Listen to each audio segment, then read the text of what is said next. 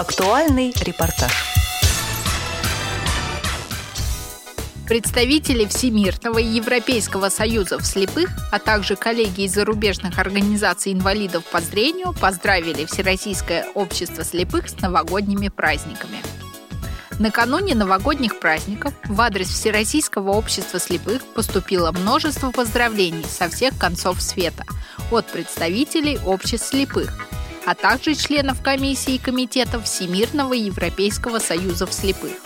В своем письме в адрес ВОЗ президент Всемирного союза слепых Мартин Абель Уильямсон отметил, «Хочу пожелать весело встретить Новый год и верю, что в 2023 год будет счастливым и плодотворным для всех нас».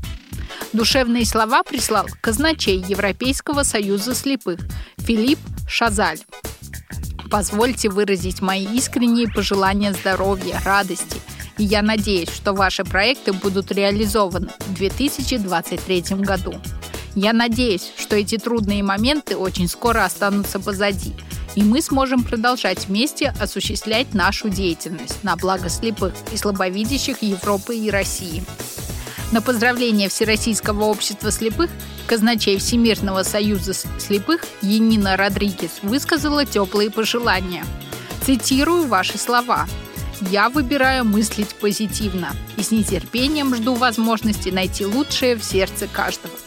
Счастливого Рождества и самого наилучшего в наступающем году! Праздничные поздравления и сердечные пожелания всем членам Всероссийского общества слепых поступили также из Албании, Чехии, Германии, Австрии, Италии, Испании, Болгарии, Дании, Черногории и других стран.